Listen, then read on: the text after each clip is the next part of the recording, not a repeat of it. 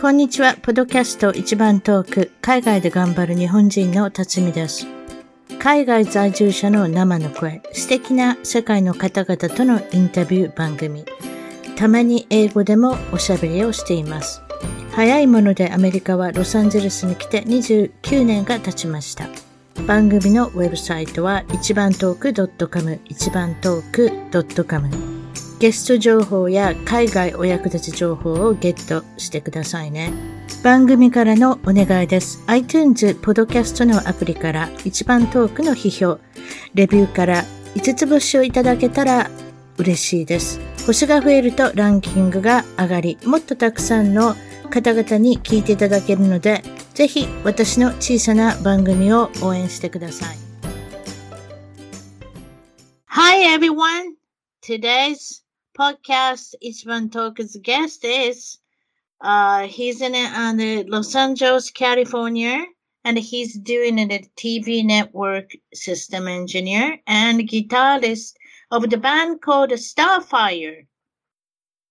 Dylan Bombardo Sanders. こんにちは。こんにちは。そしておあ、明けましておめでとうございます。今年もよろしくお願いします。すごいじゃないですか。Wow, what a wonderful New Year's message. I was not prepared for this one. So, so we did a long, long meeting again. So, we, so, so we're so excited with all the things that we like to talk. And uh, uh, this time is a second time uh, to talk to me. So the people says, I'm sure this is a we have a Darren's fan already. And uh, yeah, please explain to me this uh, TV network system engineer. It's kind of long titles, but as I'm sure it's a you can explain to us. So what what is this uh, engineer thing? Absolutely. Well, first of all, before I begin, I just wanted to thank you very much for the opportunity to be able to uh, come back on your program.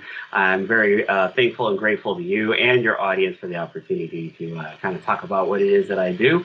Um, and so, yes, I, work for uh, one of the uh, national U.S. TV networks here as a uh, systems engineer. And basically, what that is, or what that entails, is uh, taking care of the computer networks that are responsible for providing the information that uh, people receive when they come to our websites uh, or when they use our mobile apps to get news, weather, sports, and entertainment information and video, uh, being able to watch live TV or video on demand digitally. that's all taken care of by the computer network that is maintained by the team that I'm on.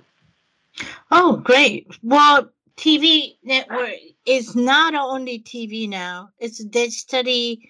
They have all the information. They have a something plus and all the Precisely. app they have, right? So um, that's just uh, kind of behind the scene. That's exactly uh, right. As you're working with, and also it's very exciting guitarist uh, from the the Starfire. That's a it's really a wonderful name. Uh, so how many? So how many years you've been uh the playing with this band? Uh, Starfire, uh, I first put it together at the end of the 2000s. So um, I want to say probably around 2005, been mm. maybe 15 years. Wow. Uh, and then, uh, but our first album uh, called Eye of the Storm was released in 2010. Um, wow. So we did um, our first three albums way back then, and then we kind of uh, took a bit of a, a break uh, to uh, you know kind of redo some things, and uh, I've been continuing to write music along the way, uh, which has finally led to five years later uh, the recording and eventual release of our new album that's going to be due out here pretty soon called "Dreaming of Your Destiny." Nice.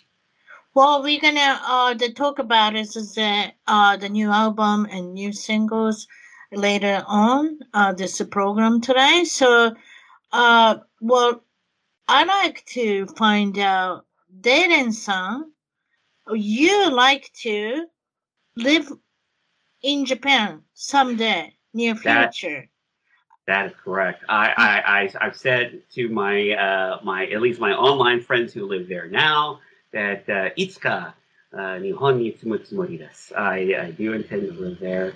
Um, it, it's kind of an interesting story because I didn't. Uh, you know, a lot of you know people all over the world are interested in Japan, and of course, many uh, uh, foreigners come to live there, um, uh, including many Americans. But what I've noticed about um, American uh, fans, if you will, of Japan is that they tend to be interested in a certain specific set of things. A lot of the, you know, the cool cultural stuff out right. there, you know, the traditional ceremonies, being able to right. visit uh, jinja, otera, that sort of thing, the, the temples, and um, and I and I, I, don't get me wrong, I enjoy that stuff too. But there's like a lot of stuff there that I really like.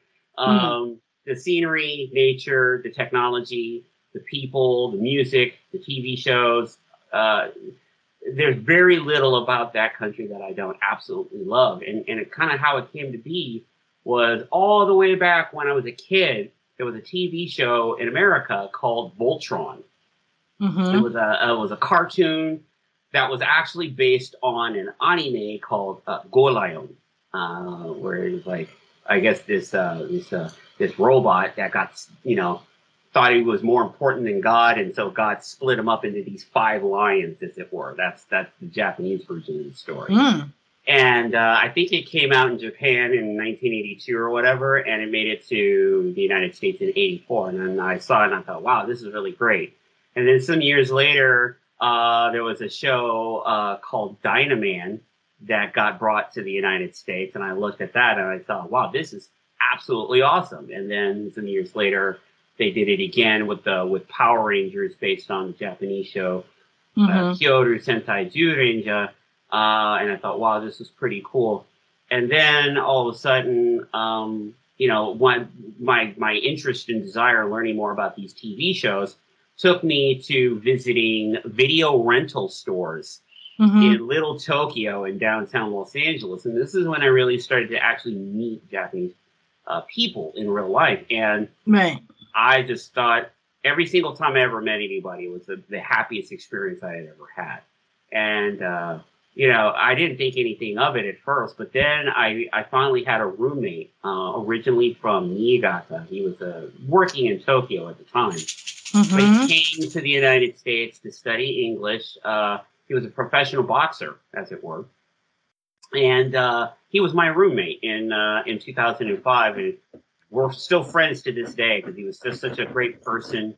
And then I finally was able to visit Japan for myself the first time uh, in 2006, the following year. It changed my life.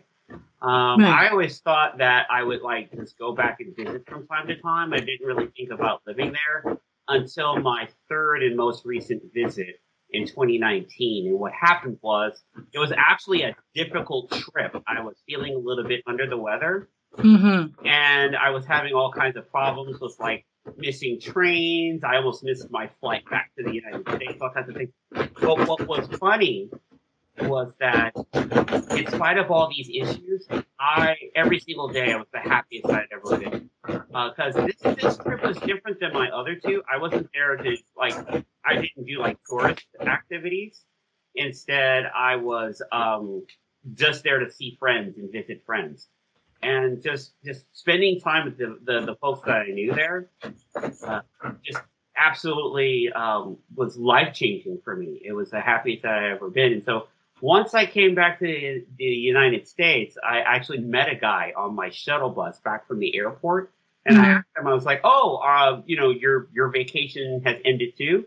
He said, "No, I'm actually visiting. It's like my my family lives here in California." I said, "Oh, you're visiting." He's like, yeah, I live in Mie, uh, in in Japan. I was like, oh, and it on my taxi cab ride home from that location, it started to enter into my mind that that's that's right. I could live there too, and so uh, that's what I've been planning to do ever since um, that uh, that occasion. Oh wow! Okay, and um, so the, let's talk about as uh, a lot of things that happen in Japan all over the world right now, and um, like you said, someday near future you want to go back in Japan or live in Japan, uh, the things that change. It's I mean like a every day, every week, every month, changing things. Especially the Japanese, the government, the border control hmm uh, is changing. So what's the latest? It's gotten very it's it's it's gotten very confusing because there hasn't been a lot of communication from the government to either uh, foreigners like you know myself, but even to uh, other to to to, uh, to to the Japanese who live there, uh, and and uh, you know, or they live here and they they want to go back uh, to um, because that's where they live. You know, they were only working here temporarily, and Mhm. they don't know what to do. Nobody knows what to do. The most striking story that I heard about uh, not too long ago was Mhm. that of a Canadian professor and single mother who Mhm. was on a 10 month research stay sponsored by the Japanese Foundation and it was hosted by a university in Yokohama. Now. She uh, is a single mother. Her her kids were temporarily staying with her ex husband uh, in Canada, Mhm. and with the idea that in a few weeks or something like that, that uh, her kids would come join her to live with her in uh, in Japan. And uh, until December the 22nd, I actually Mhm. looked it up. It looks like they finally agreed to allow her kids to come live with her. But Mhm. for a very long time, they were saying no. They were not allowing uh, this uh, this research professor's uh, children to come live with her, uh, and so she was separated from her kids uh, while they had to stay with her ex husband for much longer than he originally was expecting to have to have to keep them, and so it was a huge Right. problem for her. And and this just is one person who's having this problem. There's there are uh, folks with student visas or work visas who, let's say, they've paid a tuition already and they can't use it. And there are, you know, they they cancel and they they you know have get a refund. Of course, they'll get their money back. But now the uh, foreign language schools in Japan that was going to like hire these folks or they were going to come uh, to Japan to be students, you know, they're they're facing a very serious financial uh, crisis. They may have to go out of business in some cases, right? Unless they get help from the Yeah. Japanese government. So things seem to be a little bit out of control. And the latest is this. Um, for a while, it was starting to look good after the Olympics. You know, cases started to come down. Mhm. Uh, the quarantine period was shortened from 14 days to five, I think, for those with a negative test or the vaccine, one of the two. But Mhm. then all of a sudden, uh, they changed things. They they canceled the five day quarantine. Now everyone has to quarantine for 14 days unless you're like a diplomat or a VIP. Maybe celebrities don't have to, but generally speaking, everyone now has to quarantine for 14 days. And the restrictions, last I heard, have been extended by the Prime Minister of Japan until the end of February because of the Omicron variant and their new case explosion. There's, you you know, Tokyo got down to like 10 to 15 cases a day, and now they're over like a thousand. so it's a very tough situation for them to be in from a uh, political perspective. You know, they don't want to look like they're being irresponsible and opening the border while they've got cases on the rise again. But at the same time, their economy is suffering. Uh, there's emotional and psychological side Yeah. effects to isolation. Uh, Yeah. So I think that they need a plan and they need one soon. So 14 days, uh, uh, the quarantine, we got stuck in a hotel 14 days. Is that, is that correct? Yeah, it's a very long time. When you, when you're landing in, in a Tokyo, we got to, uh, the, the check in a hotel for this uh, 14 days to not doing anything. That's a lot of financially, a lot of big budget you need. Oh, absolutely. Yeah, I mean, it's basically tourism has come to an end for the last almost two years because folks that are just coming to stay for two weeks or three weeks now all of a sudden have to pay for a five week itinerary because they have to Mm. stay in a hotel room by themselves and not do anything and go anywhere. Yeah, actually, my friend did that from New Zealand. Wow. And then she did that with the, in a, uh, the, the, in a hotel nearby the airport in the two weeks. That's a lot of budget to me. And then not doing Expensive. anything. Yeah. You cannot get out anywhere. All you have to do is just eat in the, uh, the room service, probably. I don't know what's I going on. wonder, I wonder about that too. Like, what what do you do for food? They don't have bathrooms in these in the rooms, as far as I know. You have to go out of your room to at least do that. Uh, and and and they make you install an app on your phone, like it's mandatory when you're in the quarantine period. You have to have an app on your phone or Yes, I heard that one. and they they video call you randomly throughout the Video. day to make sure they're there. Yes, this is actually a. I read this because I'm like, you know, I'm trying. I was thinking about trying to see if I could get a student visa to get there a little sooner, and I started reading all this stuff. And one of the things they do is they call you. And one of the the, the two the two questions that I had in my mind were this. One is, what if you're asleep when they call you? I guess you can wake up and answer it. But Wow. and they won't, you know, they won't call you. I guess at 3 a.m. maybe. But hmm uh, what if you are, you know, you've got, you know, you're taking a shower or something? Are, are I you know. expected to answer the video Wow. call in the shower? I, I, I'm wondering about that. I don't know anyone who's done it or it's happened to, but I, I'll do it. I will follow their law. If I go, I will do it. But I, I, yeah, I might have to warn the operator on the other end. I'm like, eh, eh, Choto, si today. I'm, I'm a naked. I'm, I'm naked. I hope you don't mind. Right. car. Yeah. I don't want. I don't want to screw my iPhone either.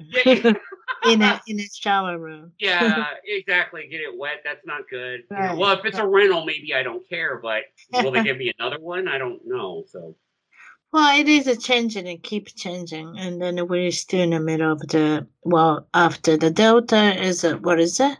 the uh, uh, Omicron. Omicron. Omicron. It is. Do you notice that this is a name? Is this like a hurricane? Did you notice? yeah. I heard it's, starting from A, A B C D E F G, and then to make sure the uh the name is as uh, right. Right meaning it's not like a hurting company or anything like uh you know Right. right. Yeah, That's it- why it's a weird name, Yeah. and that it's like hurricane. Is a boy name or a girl's name? That's a hurricane is, but as I cannot tell is Omicron is a girl's name or boy's name. well, these uh, variant names are actually based on letters from the Greek alphabet. So, for example, Ah, the so-called original uh, coronavirus strain was is is uh, is uh, in in medical j- journals it's called the alpha strain. So when the delta variant came out, it was it was the fourth one that they discovered. There were other strains that just never seemed to become very prevalent, but the Mhm. delta the delta variant was apparently very very uh, widespread mhm. and uh, made people very very ill. It was you you got very sick if you had the Delta variant. The Omicron variant, on the other hand, which was originally discovered in Africa, I think it was South Africa. yeah, South Africa, yeah. Thankfully, uh, nobody's dying from that one, at least not yet. Uh, nobody's even being hospitalized by it. It's more like a cold. It's almost like the coronavirus. Yeah, re- that's I heard. That's I Re- heard. Very mild symptoms, but they like it widespread. Very powerful. It's Uh, almost like uh, the common cold again, because the, the regular cold is widespread. It, it once once cold season hits, everybody catches a cold. I, I know I know one person's got the second time COVID positive. I'm not sure this is a, a test is is something wrong with it. I don't know. This this guy is uh, uh the basketball player for the UCLA. So Uh-huh. he is taking it every day. That's why there's a he you know, he doesn't have any symptoms, but it's a he he have to take the test right. every day for his, his practice or whatever is a game. And then that's why I think he's find out second time. Well, there's a couple. There's a bunch of different possibilities. One is it depends on how the test is, uh, what what kind of test, because there's a lot of different tests. As it turns out, the Japanese government will only accept the deep nasal swab or the deep throat swab. They won't take any other kind. Oh. they only when you travel there and they're they only accept like five or six of the different chemical processes for for evaluating the test. Oh, So a lot of a lot. So for example, the the Not the instant one, like a 20 minutes one? the instant ones like Binax that you can buy from Walgreens is absolutely unacceptable. They will not accept a, Yeah, a quick home- test. Home home kid home kid is a little bit skeptical. I was I was asking is it the guys doing is it a PCR test on driveway? This is a true story. Hmm Because it's my son gets a little symptoms of the little Mhm. fever, no Mhm. coughing, nothing. But it's a he, he's not feeling well, right? And then and everybody said, Oh, we gotta get the test. Oh it's just a- and then my friend told me you can do the driveway test. And then that guy's a radiologist. Radiologist? Like a um X-ray yeah, X-ray guy? yeah, yeah, yeah. Radiologist. But Mhm. he found a way to make money. So Oh. he got the van and he got the PCR test. Oh wow. And then he does it professionally uh doing it. And then but I got the home kit from my friend because Yeah. when I go to the, uh, the home kit uh, everywhere in the CVS, I don't know, all the pharmacy is sold out. They're sold out now. Yeah, Sold out. they, they, I think they panicked everybody, I which think was is really sold out. unfortunate. It, it is a sold out. And but Yeah. it's my friend got tons of home tests because they worry about it. So there's a, they gave me the one. They said negative. And then the, Mhm. I and then I told the guy, and uh, you know what? So we got the negative test from a home kit, so that we don't need it. Uh, the what is it? Mobile, uh, the driveway testing. Yeah, the drive-through test. I yeah. don't need it anymore. And I was texting, and he said, "Oh, you got the negative. That's okay. But if you got positive, home kit, it cannot trust." He said. Yeah, there. I mean, it, it it's uh it's weird because I mean these are these are pretty decent. It's the the same uh kind of test uh mechanism that they use for uh the home pregnancy uh test. Ah, It's the chemical reaction that that Right. that that uh, you know it's either one one or the other, positive or negative. right, but right. but similarly to like how a woman who does a home pregnancy test, if it t- turns up positive, the very next thing that she does is go to the go to her doctor to get a real pregnancy test. because you know, to- to- yeah, okay, go ahead. yeah, so it's like if a person gets the home test and it turns out to be positive, I would say that the next thing that they should do is go get a real one, not Right, the, the, yeah, the, the the they go to really deep, uh, the nose, right? yeah, or or yeah, or the swab is gonna go to really deep. Uh, That's so uncomfortable. I did that before. Oh, But wow. anyway, uh, oh, you know, talking about the pregnancy test. Okay, Hmm. uh, breaking news. I went to the 99 cent store the other day, like a Hyakuen shop, right? Ah, yes. I found pregnancy test there. Okay. How much you can trust 99 cents pregnancy test? That's a very funny. Uh... I'm not, I'm not kidding. I got the ovulation test too. If okay. you want to ovulate it, Yeah. if you want to make a baby, you want to ovulate it, right? yeah. They have an ovulation test kit for 99 cents. I'm hundred percent confident. I took a picture. I took a picture because I was so surprised. Oh my God, I know 99 cent store has everything. I didn't go on time. That was, that was amazing. That was I would amazing. trust that as much as I would trust gas station sushi. Uh, that is that is very. I mean, you know, I feel like that's something that right? They're right. from. I mean, it's it's like a it, it's like a moment of life, right? Find out that I'm pregnant or not, you know. And then it's a yeah, I found out a pregnant. I, I'm a positive, and then you're born, you know that kind of thing. And I kept that uh, the test paper too. that is. so anyway, but uh, that that was a true story. That was breaking news from Tatsumi. So anyway, uh, another thing is that I'm, I, we always uh, I was thinking about the restriction of the age, like especially like uh, in Japan Mm. versus Japan, uh, U.S. Okay, Japan, when you want to do the interview with the um, the, try to get a job, many times okay, age is restriction Mhm. you have to be the younger than 45 30 something or, i mean it's okay to say it and then uh, you ever heard this one is when you interview i don't know my my information is very old i i hope they change it but it's me, like, t- me too. I'm I'm I'm getting older, and I do Right? need to work there. Yeah.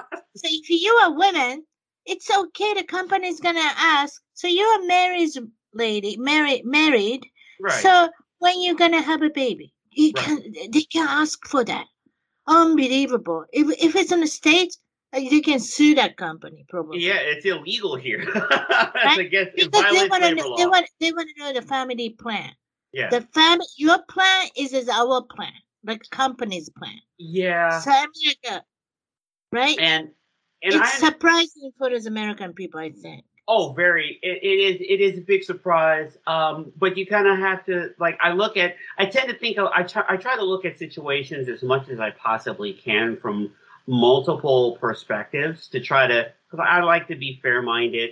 Uh, I, I don't like to assume people are doing things in a way like if I were a woman and I went to go interview for a Japanese company when they were asking me uh, about my personal business, I would be pretty offended uh, unless I was born and raised in Japan and got used to it, I guess.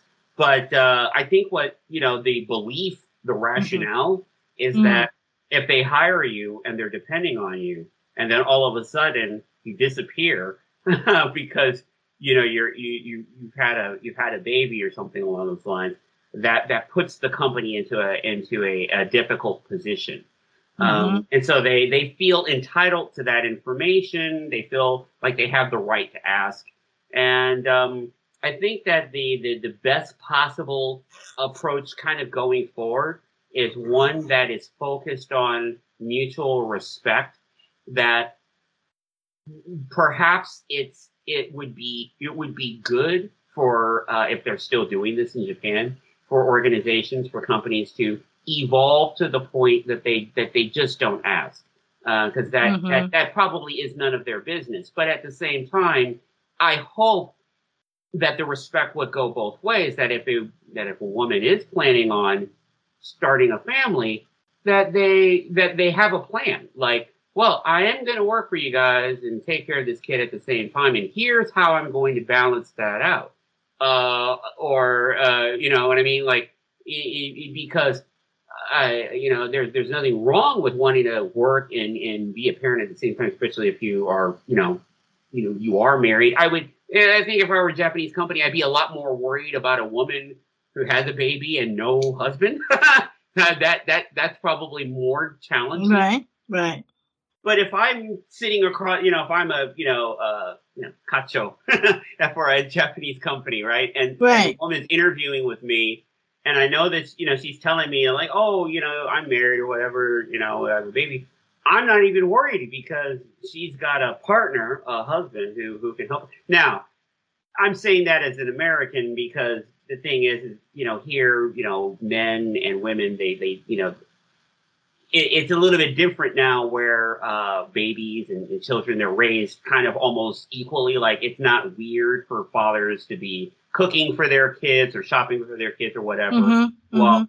while uh, you know maybe mom is out working. But in japan i don't know if, if that's the same style of parenting yet that you know dad stays home to take care of the kids and mom works. Like if if they're doing that then great. But if they're not doing that then then i can kind of understand like how they might be trying to find in their you know find a way to to, to make that work with how they do things it's Right. kind of difficult Right, right.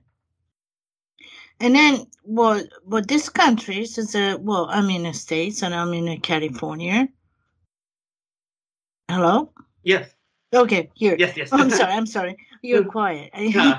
i was uh, so anyway, so the especially the government worker, high yes high up government, you know, executive, like uh, should I say, uh, the president is right now is our president is a 78.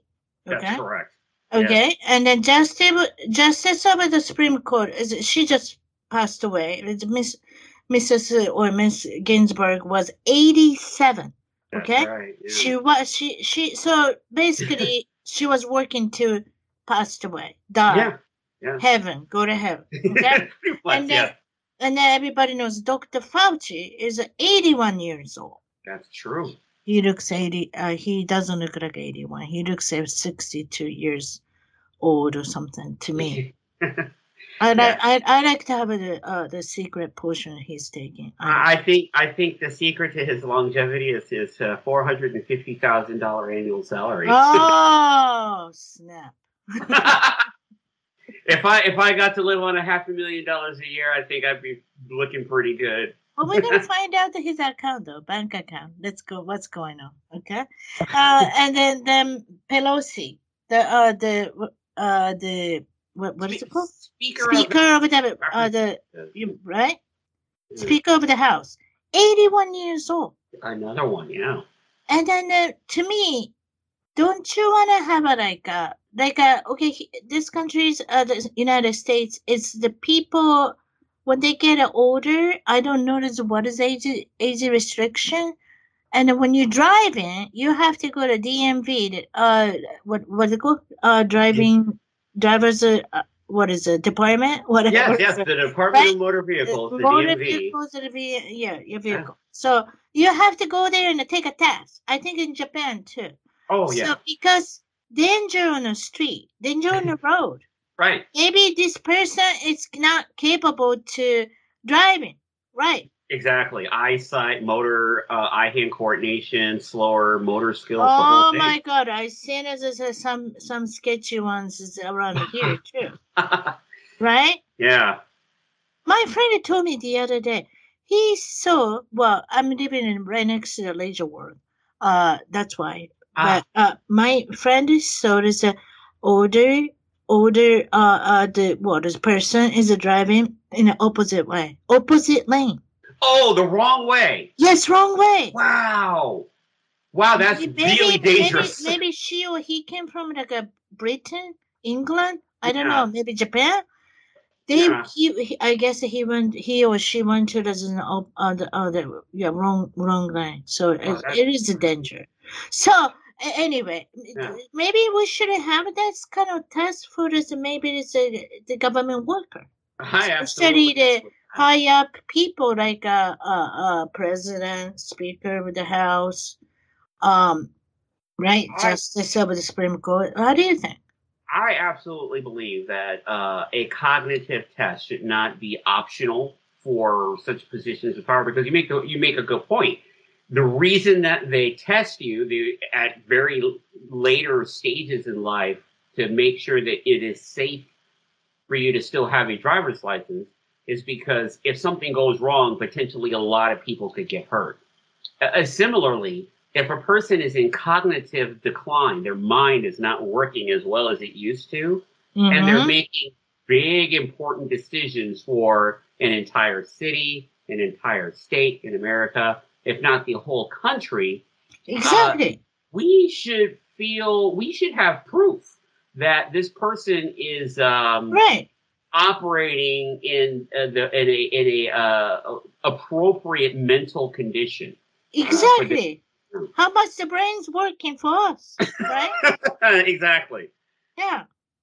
So I think this is that's really interesting things because of this country's uh, actually it's it's you can work until you go to heaven. I mean, Pretty uh, much. pretty much everywhere. But I like well, I, I'm I'm enjoying the scene is that people got a lot of passion and they're working. They're proud of the all the jobs. Yes. That's good things. Not like Japan, like how much the people is working every day. Still, I'm 82 years old. Not too many times it happening. No. So um, I know Jap- Japanese people live a long time, but as a um talking about the retirement, they Yeah. have to right. You know, they have to quit work like a 60 or 65, right? Oh, I see.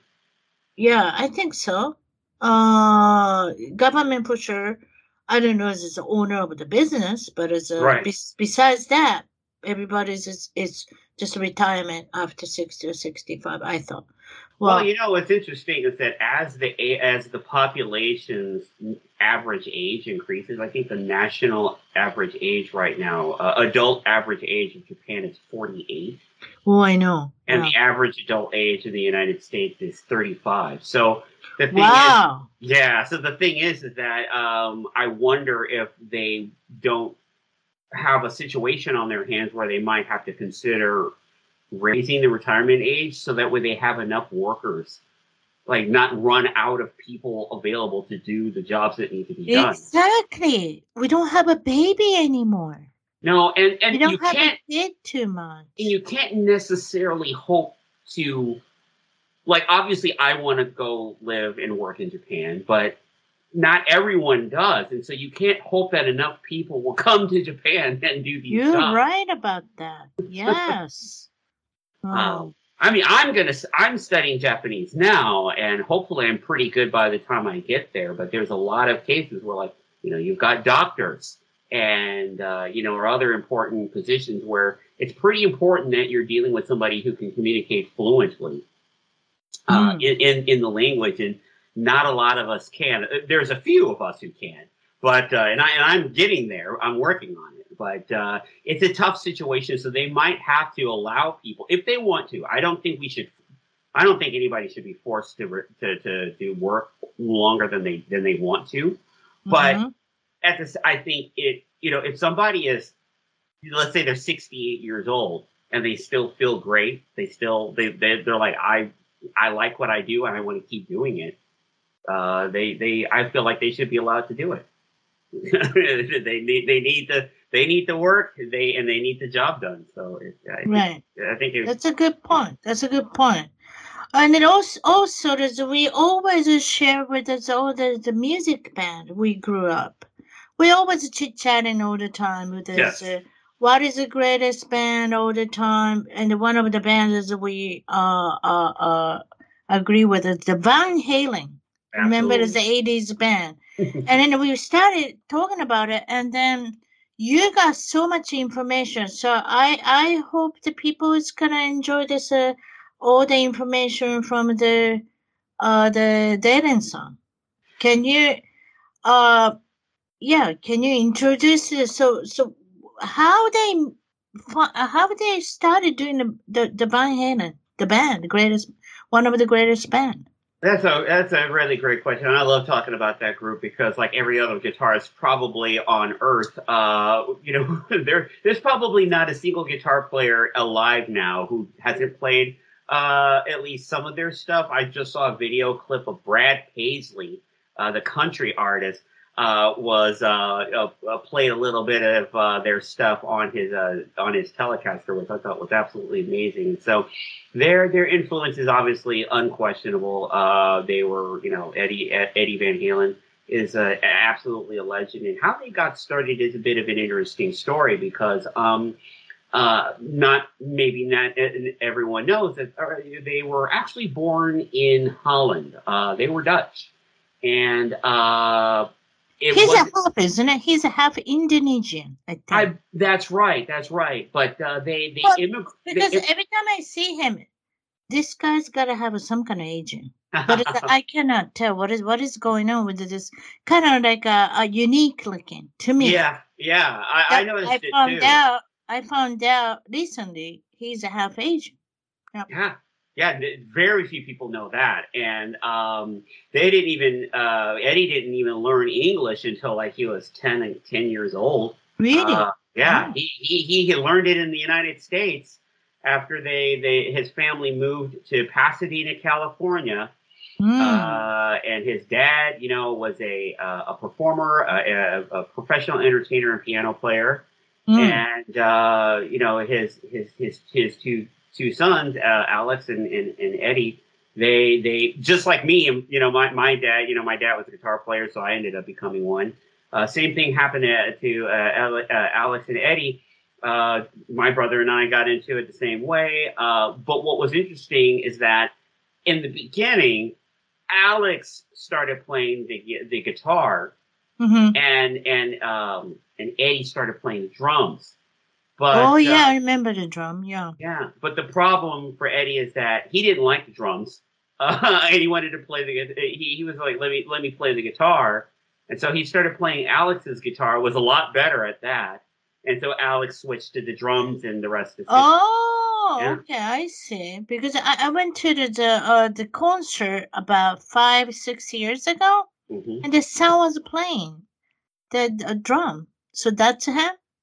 Well, so interestingly enough, uh, Wolfgang. Um, Oh, uh, Wolfgang. uh, Yeah, Oh, Wolf, right. Wolfgang uh, Van Halen, uh, Eddie's son, uh, who was born on March the 16th. And the reason that I know that is because there's a song on the album called For Unlawful Carnal Knowledge called 316. Oh, that- It's an instrumental that Eddie wrote for his son when he was born, for his birthday. oh, I see. Well, So- a lot of, he got a three sons at least. Yes, and so and so uh, Wolfgang, uh, this this was a bit of an interesting uh, or a controversial part of uh, the the legacy of um, of the band. Basically, uh, all of a sudden, Michael Anthony, who had been with the band since they were founded, uh, they, they originally the band was called Mammoth, and uh, when the band was first started, uh, it was of course with David Lee Roth and uh, Michael Anthony on Mm. on bass. Okay. And I was always confused by that as a kid, by the way, because my father's name is Michael Anthony Lombard. So I always got confused if we were talking about the my dad or the bass player from Van Halen.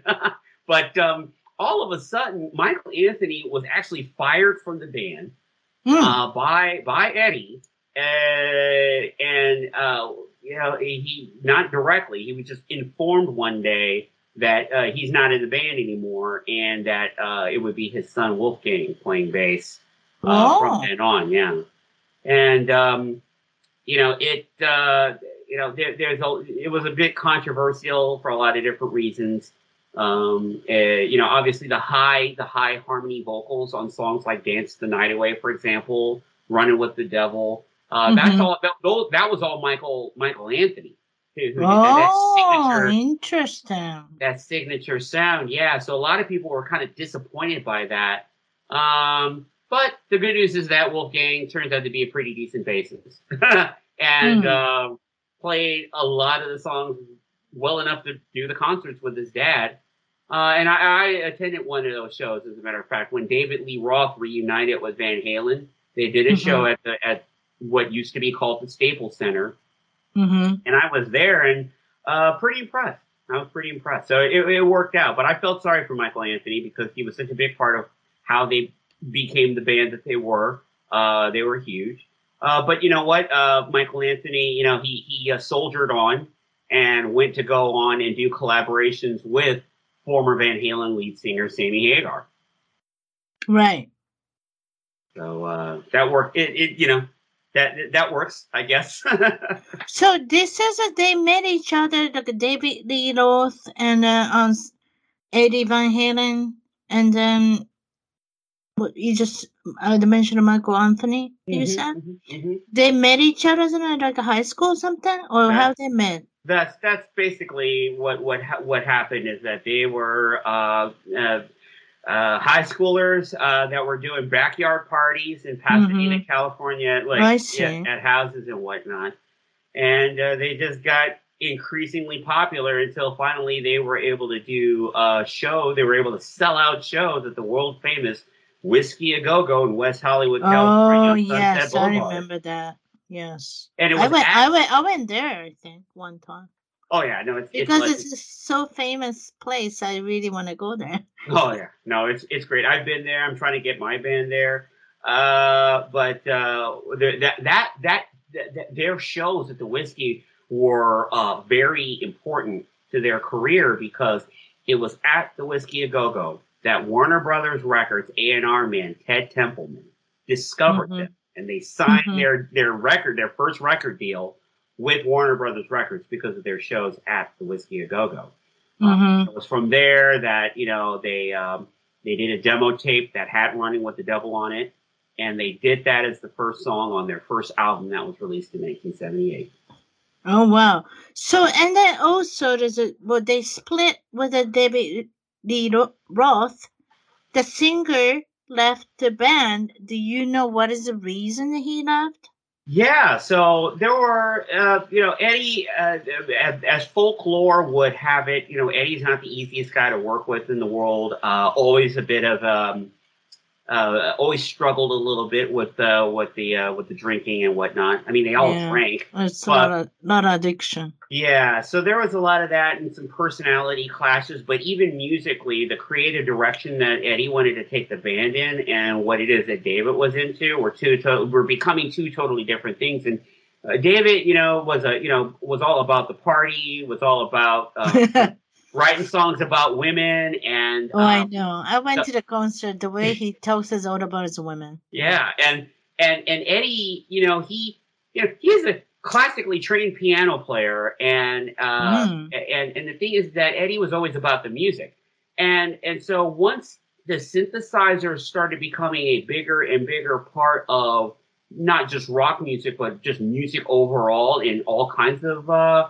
musical genres like fusion, jazz, and stuff like that Right. you really wanted to incorporate more of that into uh, what it is that they were doing. And so you heard a little bit of it on, um, like the Cradle Will Rock is a really good example of that. He connected a, a Fender Rhodes keyboard to a Marshall amp uh, for the main part of that song, but it still sounded like hard rock.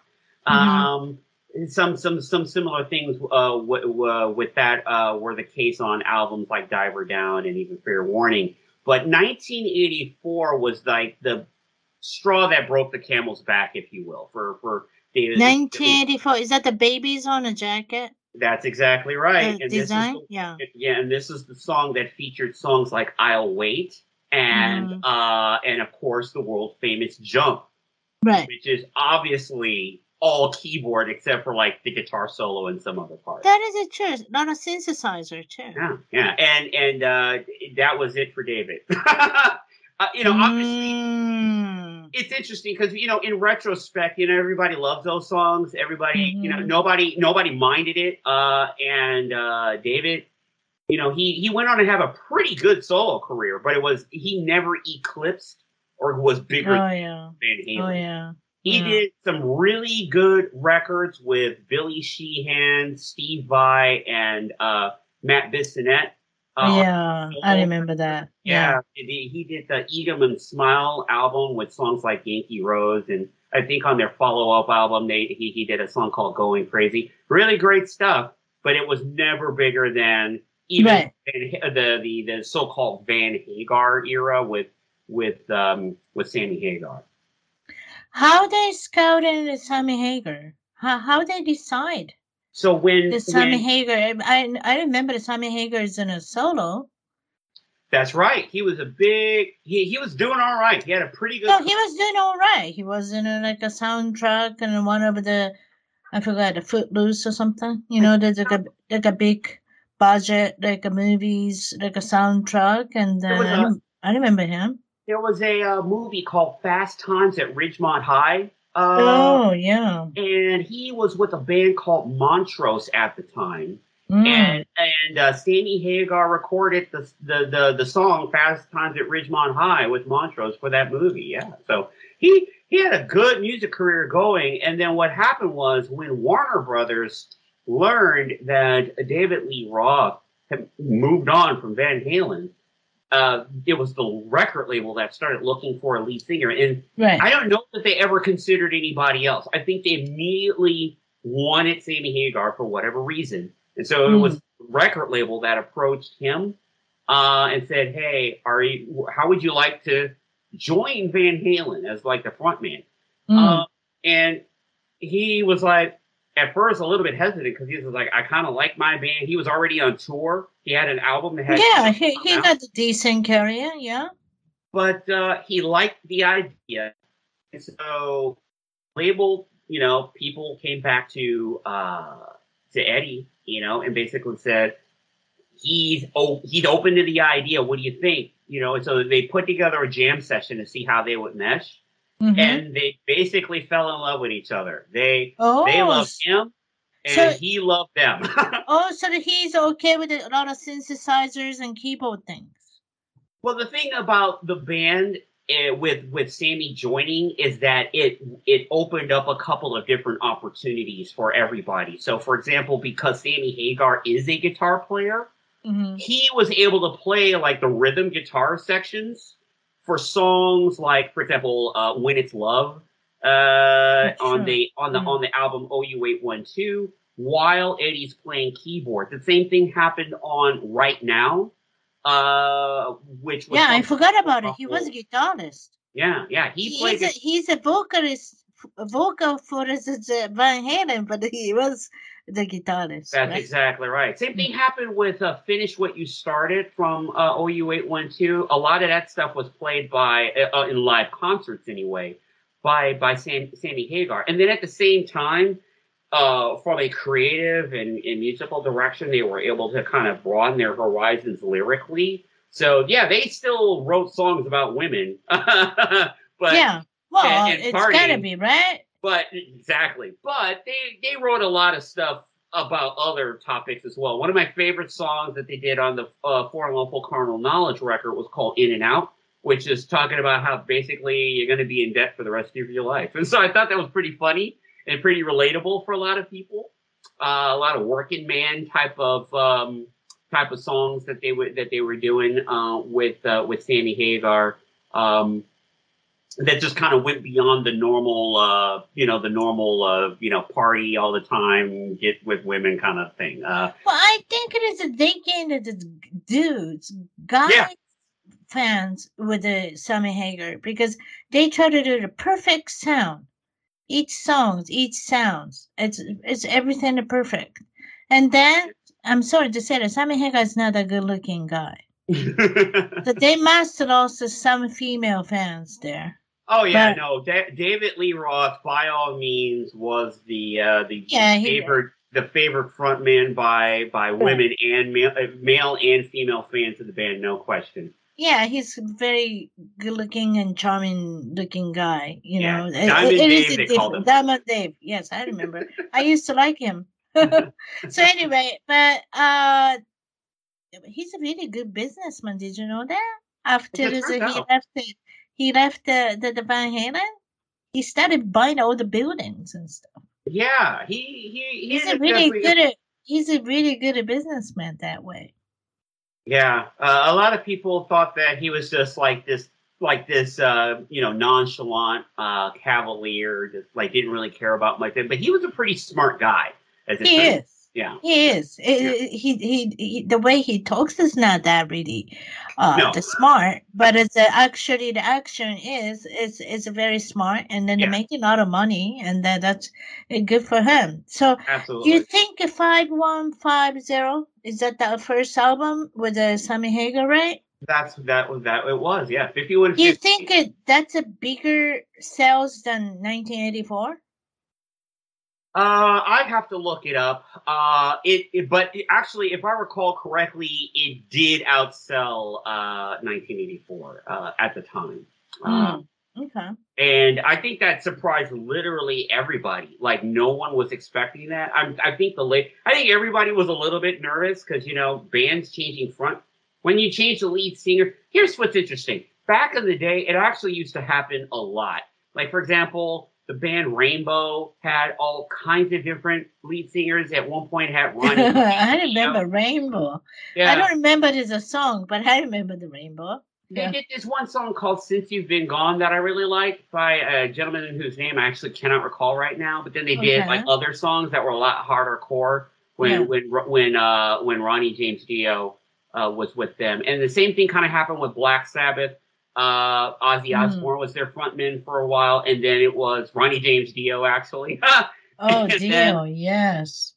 But then, um, you know, so the thing about it is, is that changing the lead singer of a band really, really changes the character of the band itself, and not just like who's singing the songs, but they tend to have a lot to say about how the songs get written, arranged, produced, recorded, performed uh, which is really quite interesting to me because, you know, a lot of these, like, for example, speaking of Black Sabbath, Tony Iommi is like the main guy for that band. Rainbow was, I think, Ritchie Blackmore, and obviously Van Halen's main main guy was Van Halen. But when mm. thinking of Van Halen, when they switched over from David Lee Roth to to Sammy Hagar, uh, the the, the, musical style almost completely changed, even though it was Eddie that wrote all those songs. There was something yeah, because my husband, my, my husband never liked it. My my husband never liked the the Sammy Hagar one. Oh, it's a yuppie rock. you remember that? Yeah. yeah. But I don't know. I, I always, you know, I was very young at the time. I was like six years old, I think, when, no, I was younger than that. I was like five years old, I think, when this mm. was all happening. So I never really developed an affinity for one or the other. I just always just thought of it as like all Van Halen. But at the same time, uh, as a, yeah, I was learning how to become a songwriter myself at the time. And so I was really closely studying the musical compositions as well as the lyrics.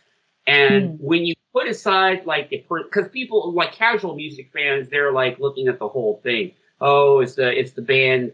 Like if you're a female fan, is the band sexy? Uh, you know, do I like the songs or whatever? It's not really you're not really studying the music. But I, as a musician, I was really breaking it apart to understand like why are these songs good, so I can write my own music. And mm-hmm. what one, the thing that I noticed about the the so-called Van Hagar era was that the songs did get more interesting from a compositional standpoint. One of the more famous examples of this is uh, the song uh, "Dreams" uh, mm. that up being used in the uh, soundtrack for, of all things, uh, Mighty Morphin Power Rangers the movie in 1995. Um, it was used during the last scene of the movie. And uh, the thing about Dreams is that it has a lot of different parts and sections to it.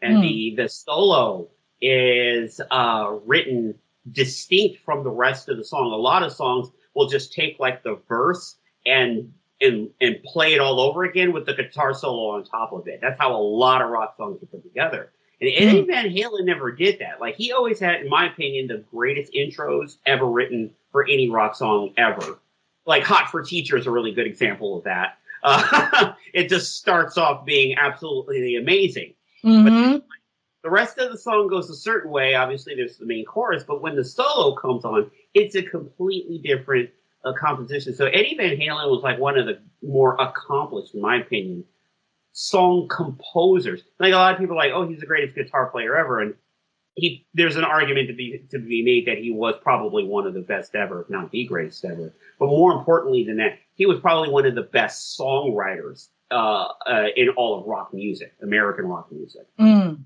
mm, I, I agree. I agree. Oh, and then also, as I forgot to mention, Sammy Hagar is a businessman too. He owns restaurants in Los Cabos, right? In uh, right. Mexico. Cabo yeah. Wow. I went. I, I I went to again. I went to the Cabo Wabo in Los Cabos. I feel like I got a mission. I gotta go. If I'm in Los Cabos, I gotta go to the Cabo Wabo. And then I went to the Sammy Hagars. Yeah, they put all the like uh, almost like Hard Rock Cafe. They put all the guitars and stuff. Oh, nice. Um, and then I so what happened to the Sammy Hagar with the Van Halen? He because when I went to the five six years ago, that reunited with Debbie the Roth, mm-hmm. and what happened to the Sammy Hagar? Well, uh, so once again, it was kind of one of these cases where, uh, you know, it was interesting because you know the personality clashes. It's hard to tell whether or not that was just because they didn't get along, or if it was because of you know the the, the alcohol issue, right? And so he does, yeah. The the the the, the the impression that I've come away from that the, unlike a lot of the gossipy, very trendy pop stuff, like when there's stuff going on with Kanye West, everybody knows about it. But but like or or uh, uh, who's that? Uh, I'm blinking on her name right now, but uh, especially in rap music, all their drama is out in the open, and everybody's always talking about it. And when these things happen in rock bands, you don't tend to hear about it for years later when somebody writes a book or something like that.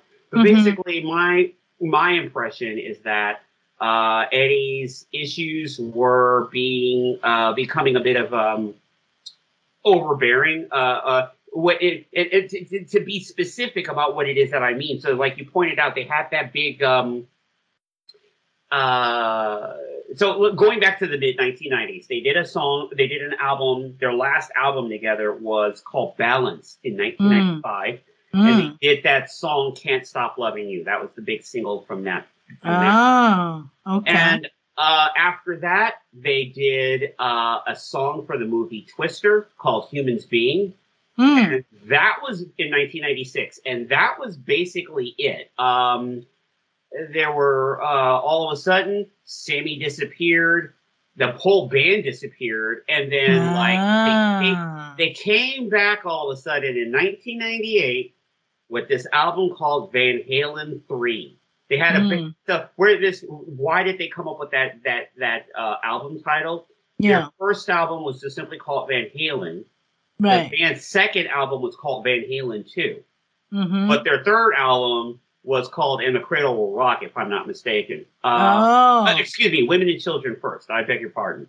okay. Um, so they never had a so-called Van Halen 3. Well, they finally decided to make an album called Van Ah, Halen missing 3. number three. Okay. Yeah, and and I think the reason that they did it it was to like make a like draw a line in the history of the band to say like Mm. starting all over again. And Mhm. they did it with the lead singer from the band Extreme, uh, Gary Cherone. And uh, unfortunately, this album did terribly. Nobody liked it. I, I can't even tell you the names of the songs from the album. I actually never bought it. Uh, it's the only Van Halen album I don't own. Wow. It did, and yeah, it's just well, like, to me, to me, after this, you mentioned the movie Twister. That's it. That that's that's the end of my. that was kind of the end, right? Uh, It's uh, kind of like an end. Yeah. they they never the, the the they never did another album again until and I can't remember what year it was, but I think it was like um it was after 2009 because I was still married. I think it was 2010. Mm. Van Halen released their their their follow up and last album called um oh my gosh I'm blanking on the name of it, but it's got a train on the front of it. Oh man, That's all right. That's all right. But it's a well, and then also there's a for the uh, last year's 2021. It's that Eddie Van Halen went to heaven, right? That's that's exactly right. But Mm. uh, the album, I'm trying to look up the name of this album here, uh, and and you- Yeah, you gotta find you gotta find a title. Otherwise, you cannot go sleep tonight. that's exactly right. No, That's it- always happening, right? It's stuck in your head. Yeah. Okay. Well, so uh, anyway, so it's a there was a cancer, right? He had a he had a cancer a long time. It's a throat cancer. he had, yeah, he actually, Uh, uh, he, Eddie, a he's a smoker too, right? he- he- he- yes, and he had, unfortunately, um, he actually had two um, uh, episodes with cancer. Actually, had uh, tongue cancer, which he, which was which um, he had an operation for that, and it was successful. Oh, But then he ended up with the uh, the throat cancer. Oh, And I it- didn't know two places. Yeah, so that was that was right around the time of his divorce from Valerie Bertinelli, Yeah, I Um, remember her. and uh, and I kind of, uh, I kind of like her. I, I seen it on the cooking shows and stuff. yeah, she was. Yeah, I I remember her uh, from uh, not from that though. I, I'm trying to remember where I first saw, it, but when I first found out that they were married, I was just like, wow, that's really their story is pretty awesome too. She she uh, they met because she went to a Van Halen concert and asked to meet him, uh, Mm. and uh, they said yes. They they because she was an actress at the time. She was she was Right? some She she was was. somebody. Mm. So so when the when the when the people at the you know the the staff were like Valerie Bertinelli of all people wants to meet you, you- you, you know, you say cool as he comes backstage. yeah. He's just like hell yeah. and yeah, so that's right. Hell they, yeah. they yeah. met and you know they, they they stayed together for a very long time actually. Very long time. Yeah, she seems a nice lady. She Yeah. seems uh, like taking care of Eddie, but well, it didn't last. it- uh, it- well, I mean, they didn't last many years, but they divorced right before he passed away. That that is correct, and um, it was it was, but it was very close to all this stuff. All ha- kind of happened rather close together, as it were. Uh, his his decline was pretty quick, unfortunately. Uh, but yeah, that last album. I, the reason why I wanted to mention it was because um, it, it came out. Uh, and it, I was mistaken. It came out on February the seventh of 2012. The Hmm. name of the album was "A Different Kind of Truth." And what made this album so special and had got a lot of attention and notoriety mm. is because this was the album where David Lee Roth came back. Oh, I see. And I and I did buy that record, and it actually was very good. It sounded a lot like wow the uh, late 1970s style uh, Van mm. very hard rock uh, focused, all guitar. Uh, it, it, sounded like you know the original Van Halen all over again. So that that record, you know, was kind of like the, the they went out on a high note. I like to think of it. Um, they they didn't let uh, that Van Halen three album be their lasting legacy. They went back and right. did it right. Right.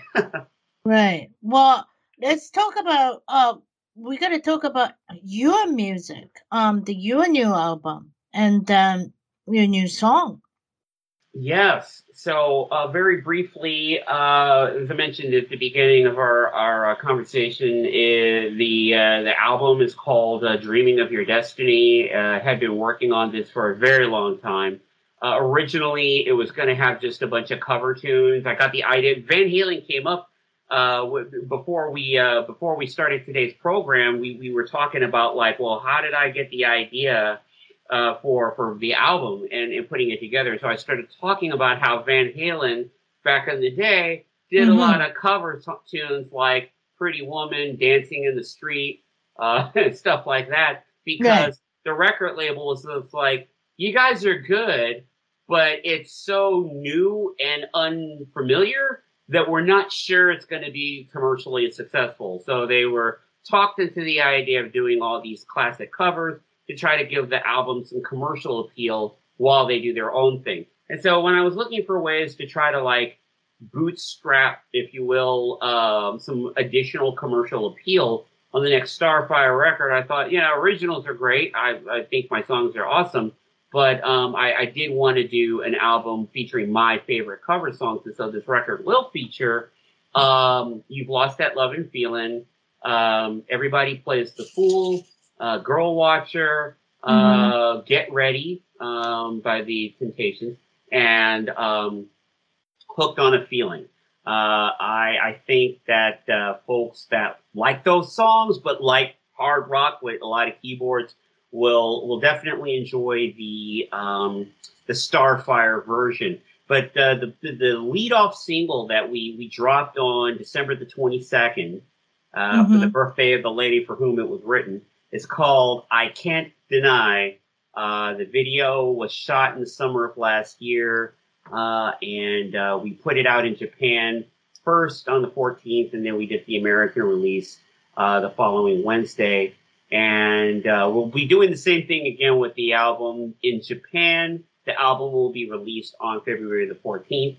And in the United Kingdom and North America, uh, the uh, the album will be available. Will go on sale March the 14th. Wow! Wow! Well, I can deny and osae kirenai. That's yes. a Japanese title. Yes. That's a good title too. That's nice. So um, well, I want to put the, this YouTube uh, the videos a link on uh, on ichibantalk.com on uh, my uh, you know the guest information so uh, people can click away to watch the uh the new uh the new song that I can deny from new album Dreaming of Your Destiny. So can I uh the play a little bit and yes. then the people can you know and before I go, this is uh, you know, before I play your new song, Starfire. I always has inspired me. This this uh the band name is great. How how did you decide to Starfire? It's very catchy. Um, I was trying to find uh, a way to uh, make the name of the band easy to remember. Uh, as a solo artist, uh, you know, usually people use their name, uh, but mine's pretty hard to spell. so I, I, decided right away I wanted to go with the name, and there was something about Starfire that really clicked because what I wanted to uh, convey or communicate with that band name uh, was a sense of, of heat and passion. Um, and, uh, you know, the, the, the, the, because I mean, I feel like, you know, all, all of life on the earth you know, comes from the from the sun that gives us light and heat. Mm-hmm. Um, uh, there, I think there already was a band called Sunfire, and so I ended up going with Starfire because, of course, as everybody knows, the sun is a star. And right. so I thought that, uh, you know, just like how uh, the heat and light of the sun gives life to everything on the earth, uh, love gives light and heat to everyone on earth so that way we can live. It's wonderful. It's so wonderful to notice uh, how they come up with this name. So I like to play this music, uh, the, the song called uh, the I Can't Deny, 抑えきれない. Here we go.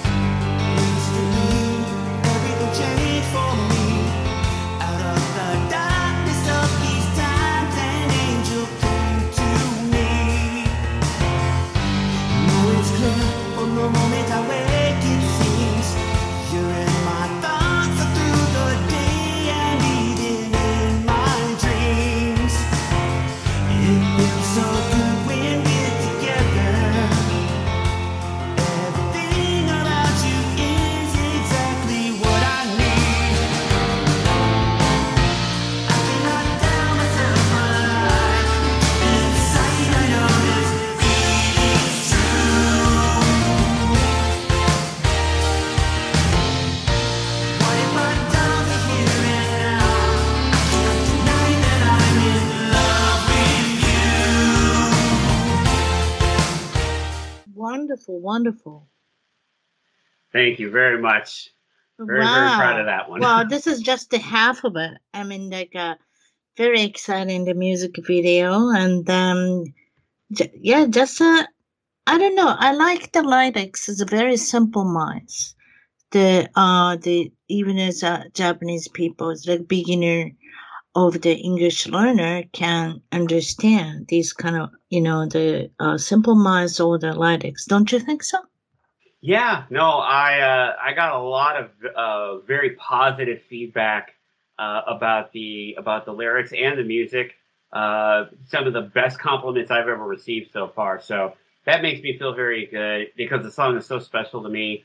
Uh, I wrote it in April of last year um, out of nowhere. It was based on the situation that I had it going at the time. So much of the album was recorded years ago, mm-hmm. but that song was recorded right before the album was finished uh, and, and uh, selected to be the 12th and final track to kind of um, wrap up the, the story, if you will, of uh, Dreaming of Your Destiny because it's uh, it has a quite uh, the theatrical very dramatic sound to it, and uh, just can't say enough about how how proud I am of how uh, we were able to pull that off. And then, as you told me, this is a you know that we used to listen seventies and the eighties guitar solo part. It's a lot of guitar, like uh, you know, uh, the the part of the big part of the song. So that you you try to bring back the guitar solo part, and that that's you talking. Absolutely. Yeah, no, I was, you know, uh, we, we talked a lot about Van Halen, of course, and the reason that uh, I was so uh, heavily influenced by them is because, uh, you know, my dad was a big fan of their work and obviously the work of mm-hmm. a lot of mm-hmm. the bands that were out at the time. Mm-hmm. And to me, rock music just isn't rock and roll without a very strong and powerful guitar part uh, to uh, to try to carry carry through that energy that uh, that gets everybody to kind of uh, uh, feel, like I said before, the the heat and, and the passion uh, that uh, you know the, that other music uh, just can't bring. I want to ask the one thing so here. when you're making a song, writing a song, any like a unique situation, do you remember this comes up with a, like a uh this the writing song? It's like a unique situation, like when you go to bathroom. you, you know what I'm saying to you? Yeah. Like a, uh, it's just like a how, how, what is the situation? You when you wake up in the morning, you sudden like uh, you gotta wake up in the morning and start writing things, or what?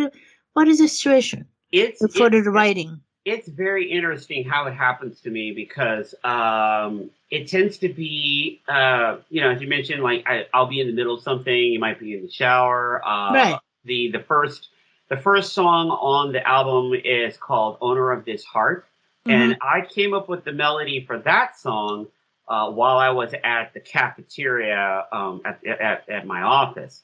Um, oh, never know. Huh? and it it it, what it it just out of nowhere these melodies will just start playing by themselves in my mind. I can hear them. really? Yeah, So just, you have to have a pen and uh, the paper, it, and then it, it's start the, writing. the, Well, how the do you time do? the timing is tricky. Uh, what I started doing in the last nine years was uh, having a voice recorder app on my smartphone. Ooh, handy. that's I thought too. You just kind of start- started singing. Yeah, yeah, of. hum it, hum a melody. Hi, man. Ha ha ha ha ha. Yeah. Pretty much, yeah. And like, thankfully, I know what it means, uh, but uh, it doesn't sound very good. But then I'll like sit down. Well, if I sit, down, sit down on Ah, the piano. voice or- recorder app. Yes. Mhm. Ah, I never know when when they pop up your idea. So you gotta Yeah, get ready for this app. You Ah. know, and then the good news is this: the songs that are very well, let's put it this way: the songs that I believe are going to be very good are stuck in my head, so I don't have to hurry up and record them because I can't forget what it sounds like. It's just stuck in my head until I finally record it. But there's other times where I get ideas for melodies, and I know I'm going to forget it, so I have to hurry up and either write down the notes somewhere or use the voice recorder. Uh, and I've gone back sometimes and listened to stuff I recorded like a year ago or two years ago, and I'm like, oh yeah, I remember this. I you know forgot, but you know here's a melody that I came up with that uh, I might turn into a song someday. And that song in particular is a really good example of that. That opening melody that starts the the I can't deny. I thought Mhm. of that years ago, but it was stuck in Years ago. Yeah. Wow. But the rest of it, I wrote right after my operation. Actually, I had to have surgery in November of 2020. Mhm. And uh, once I was, you know, starting to recover, I sat down in front of the piano to kind of pass the time while I'm healing.